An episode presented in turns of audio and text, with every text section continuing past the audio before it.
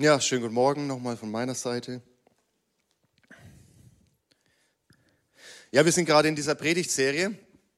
Kirche, ist das noch gut oder kann das weg? Ich weiß nicht, ob ich eure Ansicht dazu ne, in meiner letzten Predigt etwas beeinflussen konnte. Ja, vielleicht sagt ihr, ja, Daumen hoch, Kirche ist gut. Oder vielleicht sagt ihr, Kirche, nee, wofür eigentlich, kann in Müll. Ich glaube, ich habe deutlich gemacht letztes Mal, dass ich eher sage, Kirche, ja, ist gut. Denn so wie wir vorhin auch gesungen haben, Kirche heißt, Kirche ist die Gemeinschaft der Gläubigen. Kirche ist die Gemeinschaft der Nachfolger von Jesus. Kirche ist die Gemeinschaft der Zeugen seines Sieges. So wie wir es gesungen haben. Wir sind die, die bezeugen können, Jesus Christus hat gesiegt. Und wir haben es persönlich erlebt. Ich habe letzte Woche ein paar Punkte gemacht, dass Kirche zum Beispiel von Jesus selber gegründet wurde. Jesus hat die Idee von Kirche gehabt und er hat Kirche gegründet. Und er ist der Herr der Gemeinde, so wie wir ihn jetzt gerade bezeugt haben und wie wir ihn angebetet haben. Und er ist der Einzige, der dieses Lob verdient. Er ist der Einzige, der unsere Anbetung verdient. Nur wenn Kirche eben so gut ist, und ich habe das letzte Mal ähm, etwas drastisch deutlich gemacht, wo Kirche versagt hat. Aber ich finde es wichtig, dass wir hier ehrlich sind an dem Punkt und dass wir auch die ehrlichen Fragen stellen zur Selbstreflexion, weil auch wenn wir nicht ehrlich zu uns selber sind als Christen, die, die mit Kirche nichts anfangen können, die, sind ehrlich, keine Angst. Deswegen ist es gut, dass wir auch ehrlich zu uns selber sind, dass wir auch gut reflektieren. Was ist eigentlich Sache? Was ist schiefgelaufen? Und in 2000 Jahren Kirchengeschichte ist sehr viel schiefgelaufen und immer noch gehen Dinge schief. Und wir brauchen auch gar nicht auf andere zeigen, sondern wir haben mit uns selber da genug Punkte, wo wir sagen können, hey, das, da läuft was schief. Und dementsprechend brauchen wir uns auch nicht wundern, dass für manche dieses, ja, dieser Begriff Kirche, Gemeinde eher was Abstoßendes ist.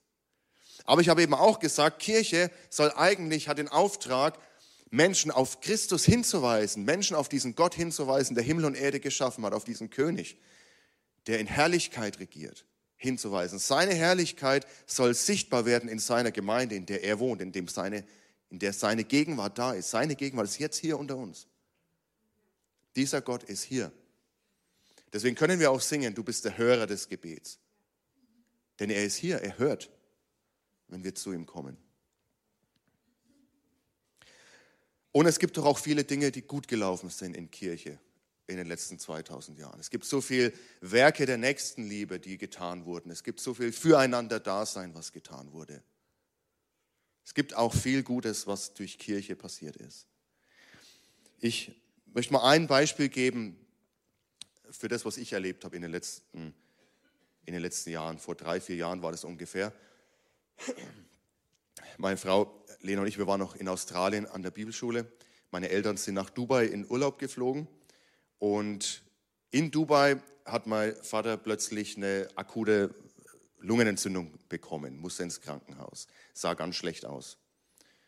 Jetzt denkt man sich, Dubai, okay, also ich meine, in Deutschland will man ja sowas schon nicht haben, aber dann noch im Ausland sein und dort ins Krankenhaus, ne, kein, die, äh, die Sprachkenntnisse fehlen und so weiter, fremdes Land, was macht man jetzt? Klar, also keiner will in diese Situation kommen.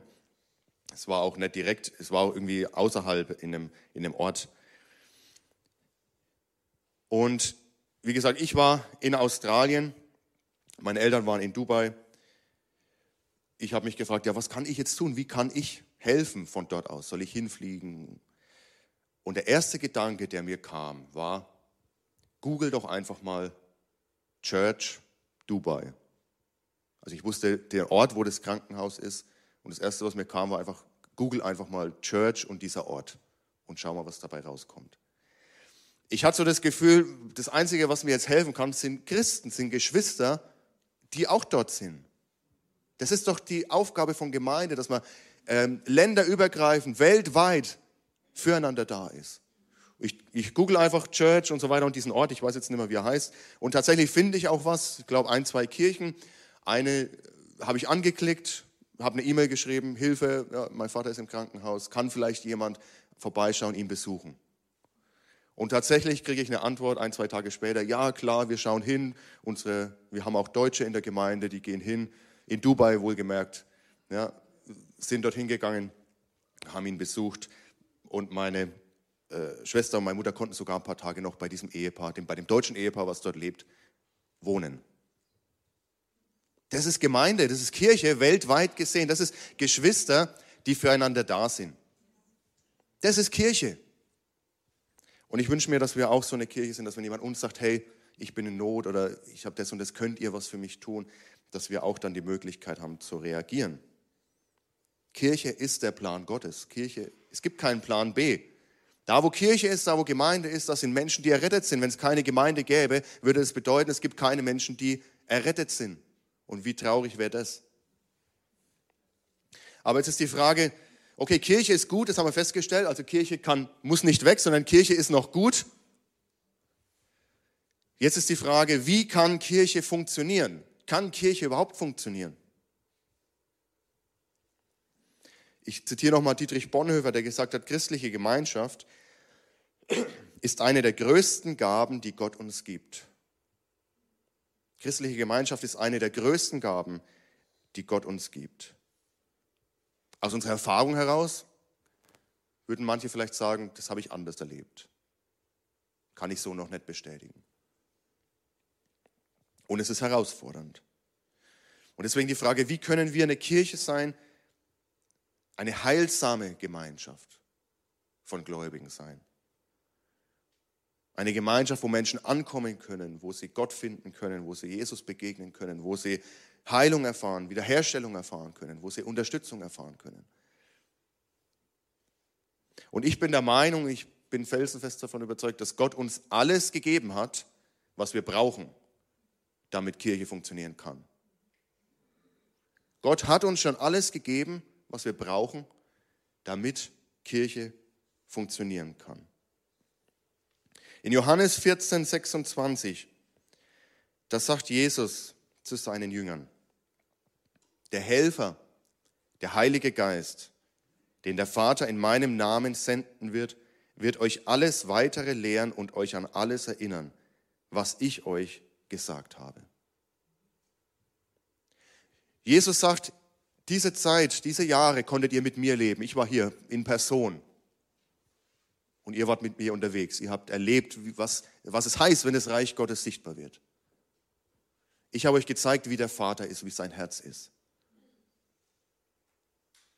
Und selbst wenn ich zum Vater gehe, lasse ich euch nicht allein, wenn ich meine Kirche bauen werde, sondern ich lasse euch jemanden da. Und das ist der Heilige Geist.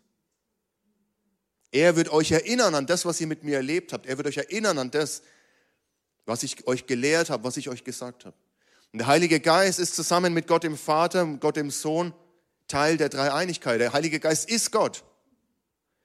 Und wenn er unter uns ist, heißt es, dass Gottes Gegenwart unter uns ist.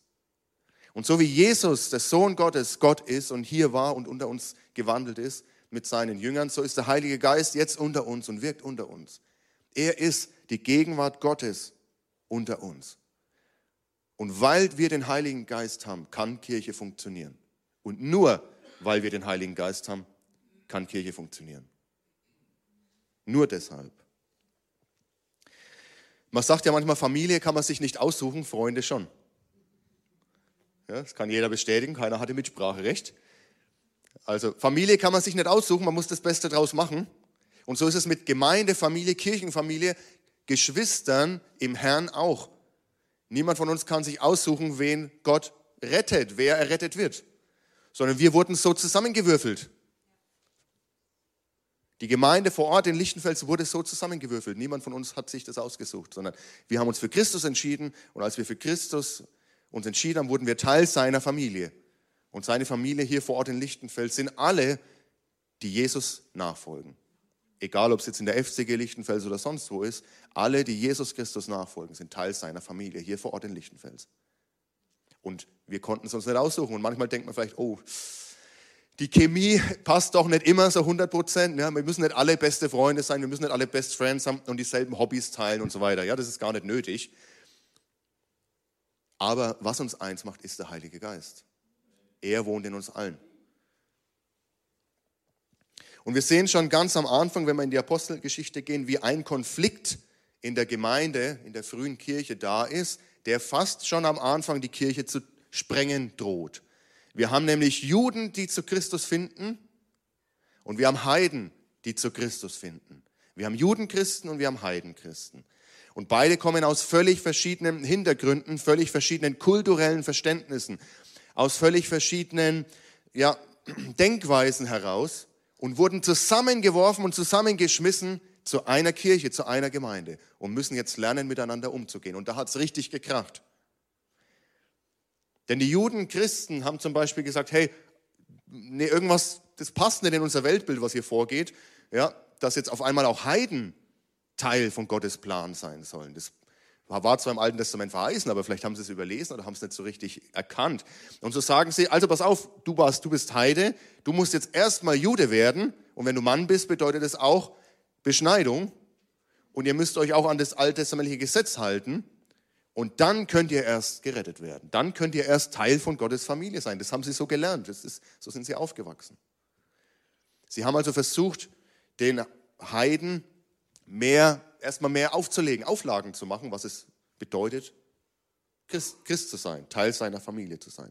Und die Heidenchristen haben gesagt, äh, wir sind frei, wir haben Freiheit in Christus. Nee, wir brauchen uns nicht beschneiden lassen, wir brauchen nicht euer Gesetz einhalten und so weiter, sondern wir sind frei in Christus. Und da hat es richtig gekracht und es ging so weit, dass sie kaum die Möglichkeit hatten, Gemeinschaft zu haben, an einem Tisch zu sitzen. Und Tischgemeinschaft war in der Antike, das bedeutet, wir, sind, wir gehören zusammen, wenn wir an einem Tisch sitzen können.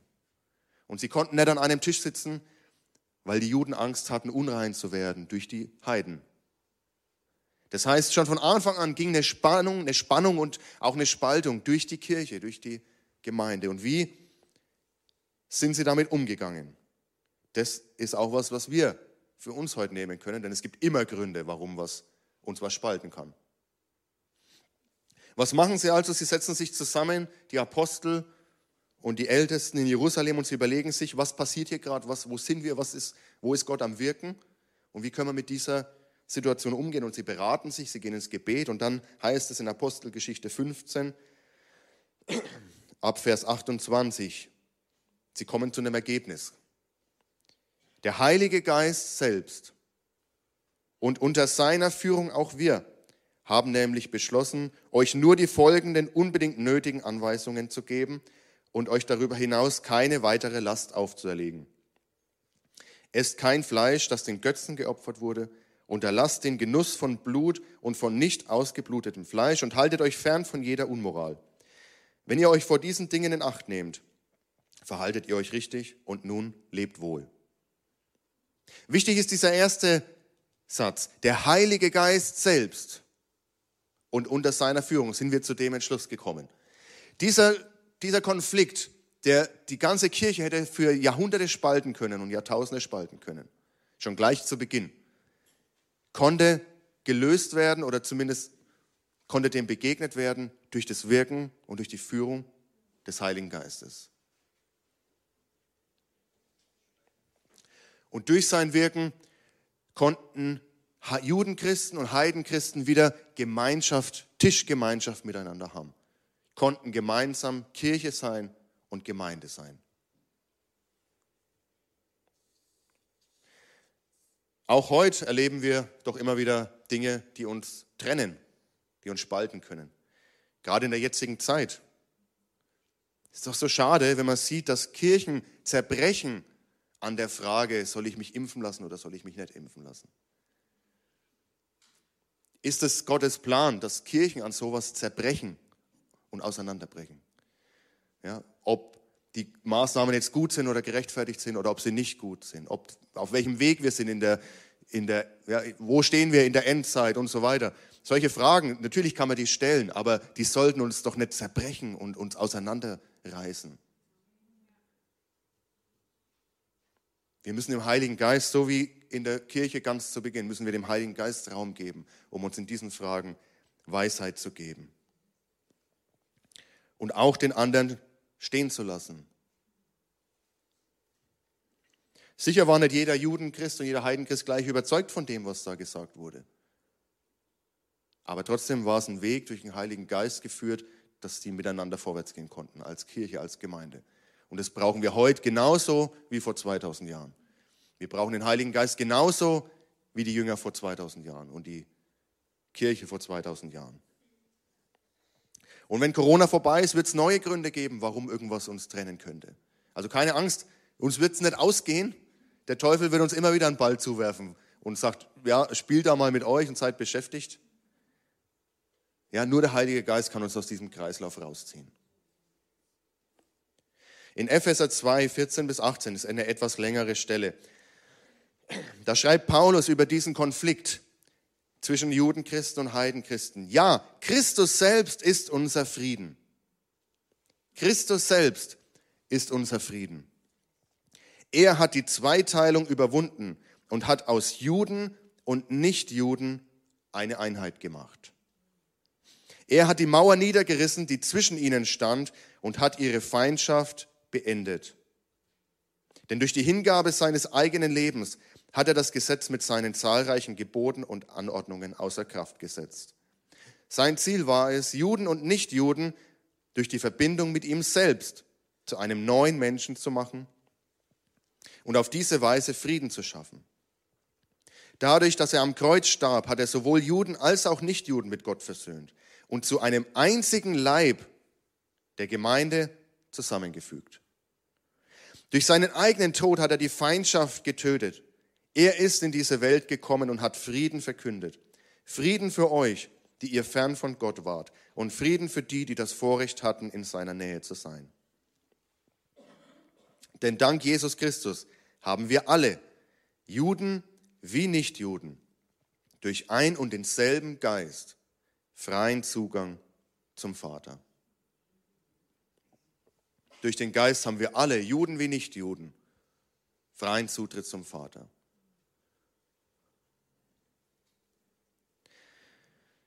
Im Vers 14 stand, er hat die Mauer niedergerissen. Im Tempel in Jerusalem gab es eine Mauer, in diesem Tempelgebiet gab es eine Mauer, auf der stand, ähm, hier dürfen Juden, äh, hier dürfen Heiden nicht vorbei. Also weiter als bis zu diesem Punkt dürfen Heiden nicht gehen im Tempelbezirk. Das heißt, Heiden hatten keine Möglichkeit, in den Tempel ins Innerste hineinzugehen. Da, wo die Gegenwart Gottes besonders stark war. Sie waren ausgeschlossen von der Gegenwart Gottes. Und Jesus sagt, diese Mauer habe ich niedergerissen. Da, wo ihr früher keinen Zugang hattet, da habt ihr jetzt Zugang durch Christus. Und wo bauen wir manchmal Mauern auf für Menschen, zu Gott zu kommen? Wo machen wir es manchmal Menschen extra schwer, zu Gott zu kommen, in seine Gegenwart zu kommen, ihn anzunehmen?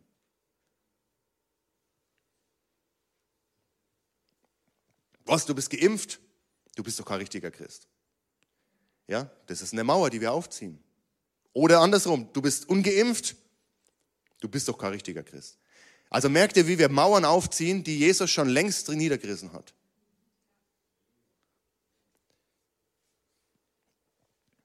Jesus ist es, der uns Frieden bringt als Gemeinde. Er ist es, der Einheit schafft. Er ist es, der die Feindschaft besiegt hat. Er hat uns den Geist gegeben. Aber jetzt kann man natürlich fragen, okay, wir haben den Heiligen Geist. Ja, der Heilige Geist wohnt in uns und er ist Teil dieser Gemeinde. Warum gibt es dann trotzdem noch so viele Probleme in Gemeinde? Warum gibt es dann trotzdem so viele Schwierigkeiten und ja, zwischenmenschliche Probleme und Verletzungen und Verbitterung und so weiter. Also was machen wir falsch, wenn wir doch den Heiligen Geist haben? Was machen wir falsch? Hat sich das jemand schon mal gefragt? Also ich frage mich das regelmäßig. Wenn ich merke, wie es so menschelt in Gemeinde, frage ich mich, Mensch, was machen wir falsch? Wir haben doch alles, was wir brauchen. Warum dann dieser Stress? Und der Schlüssel steckt wieder im Epheserbrief. Epheser 4, Vers 1. Als einer, der für sein Bekenntnis zum Herrn im Gefängnis ist, bitte ich euch nun, denkt daran, dass Gott euch zum Glauben gerufen hat und führt ein Leben, das dieser Berufung würdig ist. Führt ein Leben, das dieser Berufung würdig ist. Gott hat uns den Geist gegeben, aber wir müssen dem Geist auch Raum geben in unserem Leben. Wir müssen ihn auch gestalten lassen in unserem Leben. Wir müssen ihn verändern lassen. Galater 5, 25, da heißt es noch deutlicher. Nochmal Paulus. Da wir also durch Gottes Geist ein neues Leben haben, der Geist Gottes gibt uns ein neues Leben, wollen wir uns jetzt auch auf Schritt und Tritt von diesem Geist bestimmen lassen. Der Heilige Geist bewirkt in uns ein neues Leben. Also den Geist zu haben und zu wissen, dass der Geist hier ist, ist eine Sache, aber den Geist uns bestimmen zu lassen, ist eine andere. Denn das kostet uns was und es kostet uns so viel, wie es Jesus gekostet hat. Jesus sagt nämlich, nehmt euer Kreuz auf euch, so wie ich mein Kreuz auf mich genommen habe. Das heißt, Nachfolge heißt, dass ich mein Leben Gott hinlege und dass ich sage, er ist jetzt der Chef in meinem Leben und er ist der Gestalter in meinem Leben. Und dass ich sage, Heiliger Geist, du darfst mich verändern. Und wir brauchen diese Veränderung. Ich brauche diese Veränderung. Es gibt einen Begriff, der scheint etwas aus der Mode gekommen zu sein, der heißt Heiligung. Hört man heute relativ selten. Heiligung. Der Heilige Geist will in uns eine Heiligung vollbringen. Er will uns, uns heiliger machen. Er will uns Gott ähnlicher machen. Er will in uns bewirken, dass wir Jesus ähnlicher werden.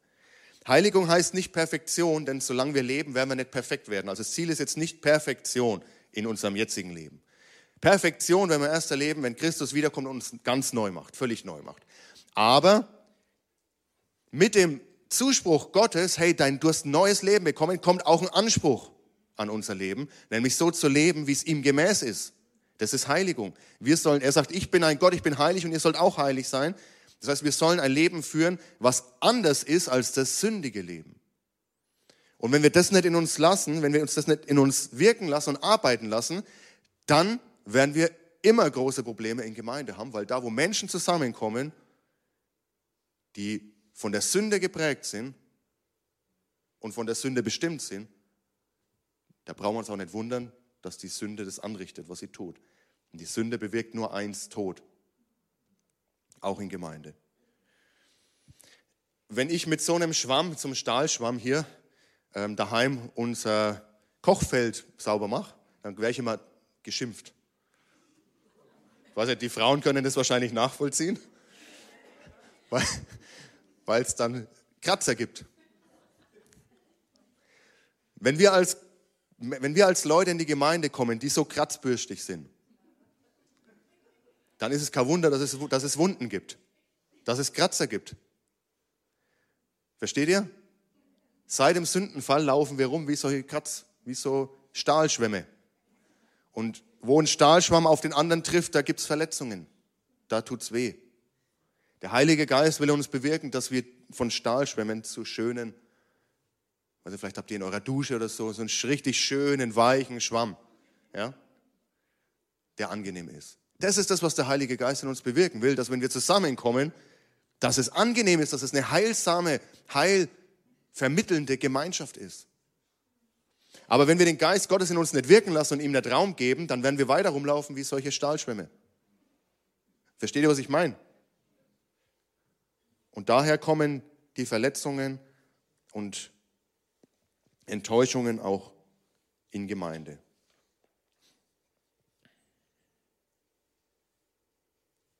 Paulus gibt in seinen Briefen, in verschiedenen Briefen, ich könnte sehr viel vorlesen, ich lese nur ein paar vor. Er gibt uns sehr viel Hinweise darauf, wie das praktisch aussieht, wenn der Heilige Geist Gemeinde gestaltet, wenn er in uns wirken darf und wenn er in uns arbeiten darf. Ich lese einfach mal ein paar vor. Wie gesagt, man könnte aus dem Neuen Testament sehr viel vorlesen. Angefangen nochmal in Epheser 4, die Verse 2 bis 6. So sieht es aus, wenn der Heilige Geist unsere Gemeinschaft prägt. Keiner soll sich über den anderen erheben. Seid vielmehr allen gegenüber freundlich und geduldig und geht nachsichtig und liebevoll miteinander um. Setzt alles daran, die Einheit zu bewahren, die Gottes Geist euch geschenkt hat. Sein Frieden ist das Band, das euch zusammenhält. Es geht weiter im Epheser 4 ab Vers 25. Darum legt alle Falschheit ab und haltet euch an die Wahrheit, wenn ihr miteinander redet. Wir sind doch Glieder ein und desselben Leibes. Wenn ihr zornig seid, dann versündigt euch nicht, legt euren Zorn ab, bevor die Sonne untergeht. Gebt dem Teufel keinen Raum in eurem Leben. Wer bisher ein Dieb gewesen ist, soll aufhören zu stehlen und soll stattdessen einer nützlichen Beschäftigung nachgehen, bei der er seinen Lebensunterhalt mit Fleiß und Anstrengung durch eigene Arbeit verdient. Dann kann er sogar noch denen etwas abgeben, die in Not sind. Kein böses Wort darf über eure Lippen kommen. Vielmehr soll das, was ihr sagt, gut, angemessen und hilfreich sein. Dann werden eure Worte denen, an die sie gerichtet sind, wohltun.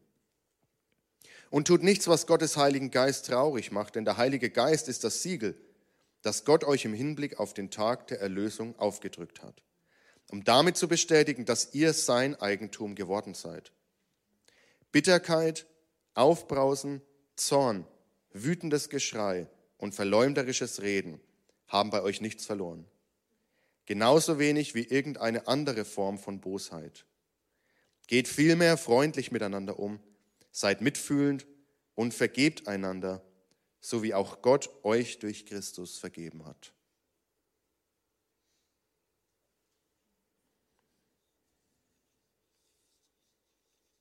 Das ist der Anspruch Gottes an uns, dass wir unser Leben verändern.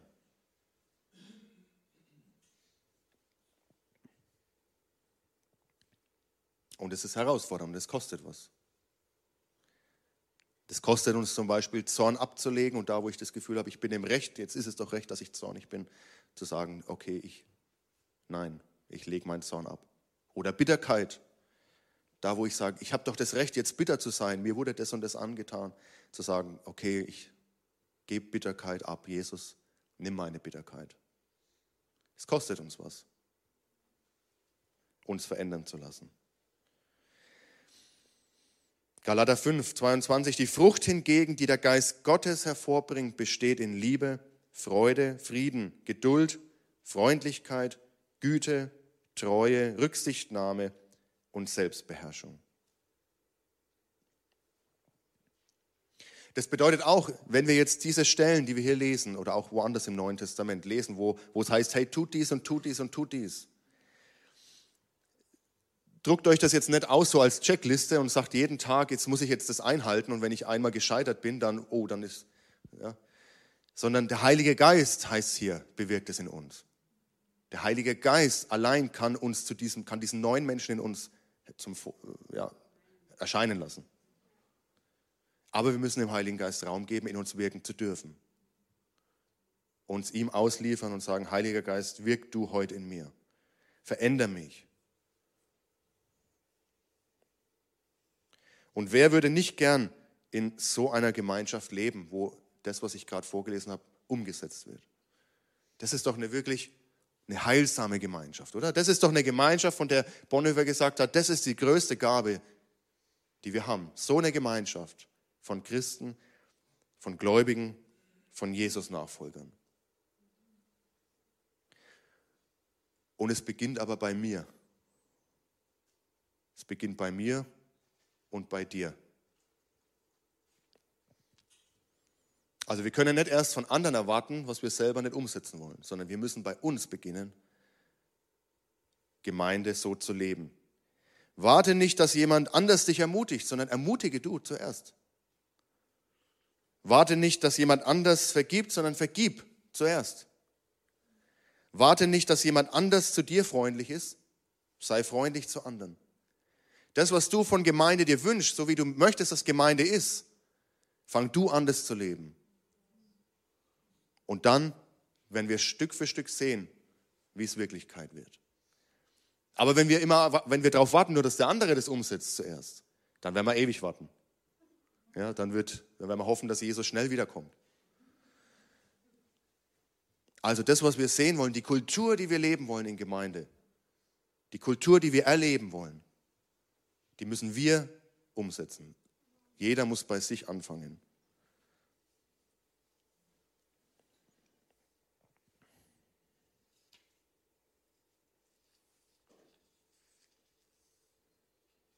Und dann werden wir hoffentlich auch erleben, dass es mehr und mehr Menschen gibt, die sagen, okay, Kirche habe ich bisher anders erlebt und bisher dachte ich, Kirche kann weg, aber vielleicht ist es doch ein Ort und eine Gemeinschaft vor allem, die wir brauchen.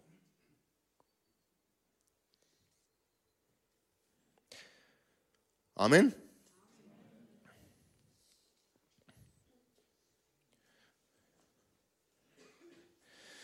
Ja, der Heilige Geist fordert uns heraus und es ist nicht immer angenehm, wenn der Heilige Geist uns fordert. Aber ich glaube, wir alle können uns gut, also keiner von uns will rumlaufen wie so ein Stahlschwamm, oder? Und will den anderen zerkratzen, so wie ich vielleicht unsere, unser Kochfeld schon zerkratzt habe. Lasst uns den Heiligen Geist an uns wirken. Lasst uns ihn einladen immer wieder und sagt, lasst uns ihm sagen, hey, Heiliger Geist, bitte, wirk du an mir. Veränder mich. Lasst uns gemeinsam beten.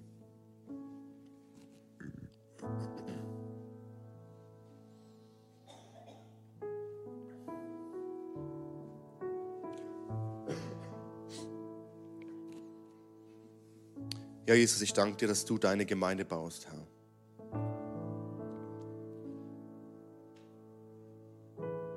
Und ich danke dir, dass du uns nicht alleine gelassen hast, sondern dass du uns deinen Heiligen Geist geschenkt hast.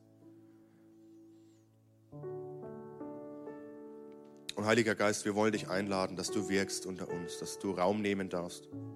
In mir ganz persönlich, in meinem Leben, in meinem Herzen. Heiliger Geist, bitte veränder mich.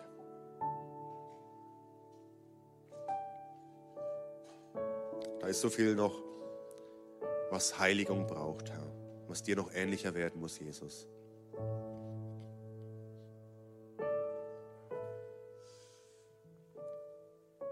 Heiliger Geist, aber ich will dir die Erlaubnis geben, an mir zu arbeiten.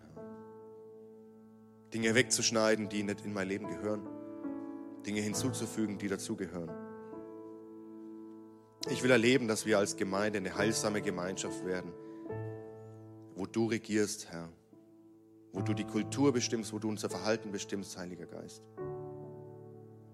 wo wir Reich Gottes Kultur sehen. Und wo andere, wenn sie von draußen draufschauen, wirklich sagen, da ist die Herrlichkeit Gottes sichtbar geworden.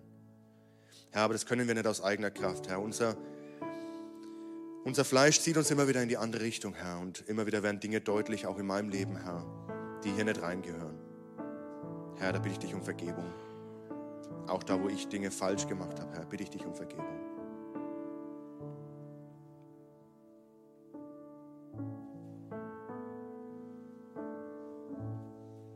Heiliger Geist, bewirk du in uns das Leben, was Christus für uns erkauft hat.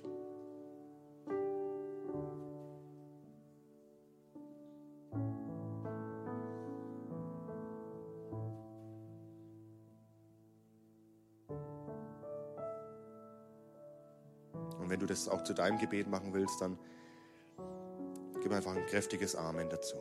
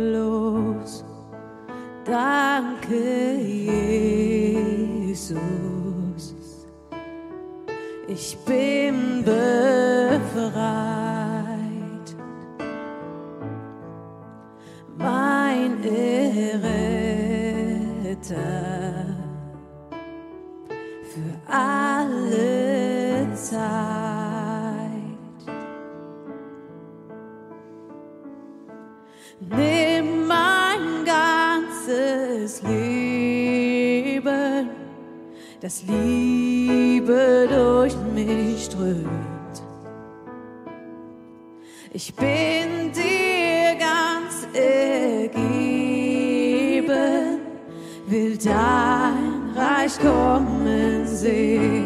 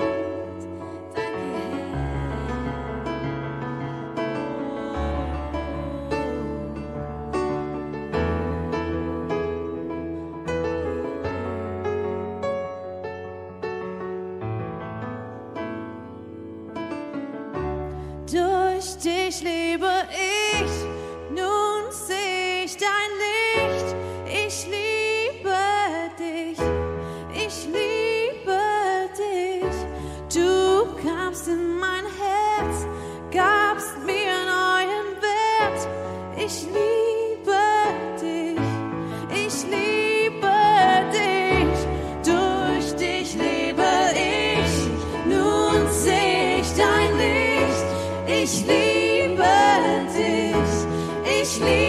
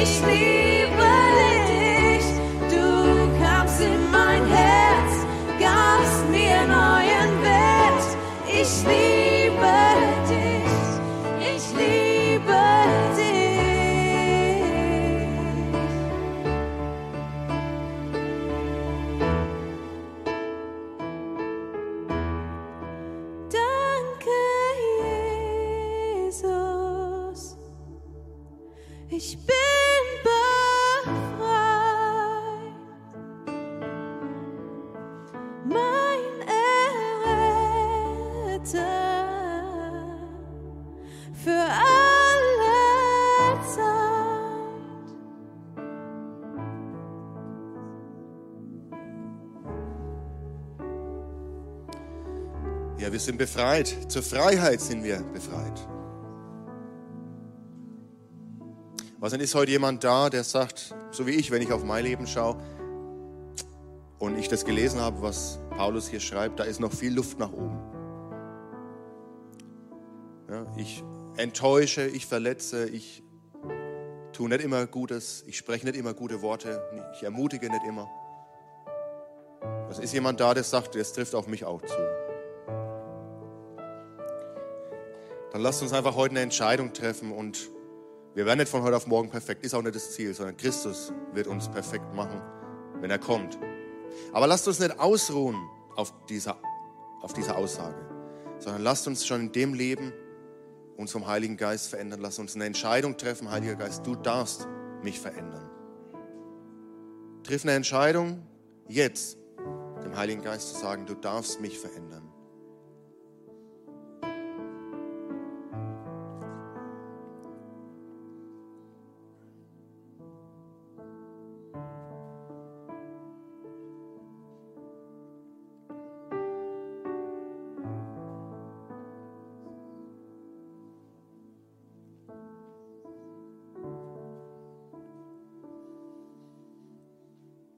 Heiliger Geist, wir wollen sagen, du darfst uns verändern.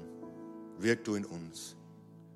Bewirk du in uns, eine Gemeinde, eine Kirche zu sein, die das widerspiegelt, wer du bist, wie du bist, Herr. Vergib uns da, wo wir Dinge falsch gemacht haben. Vergib uns, wo wir gesündigt haben, Herr.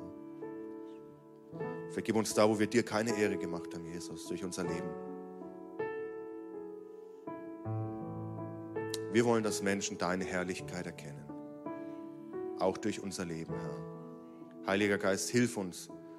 Hilf uns, Herr, diese Lücke zu füllen, Herr. Wir brauchen dich, wir sind auf dich angewiesen. Amen. Amen.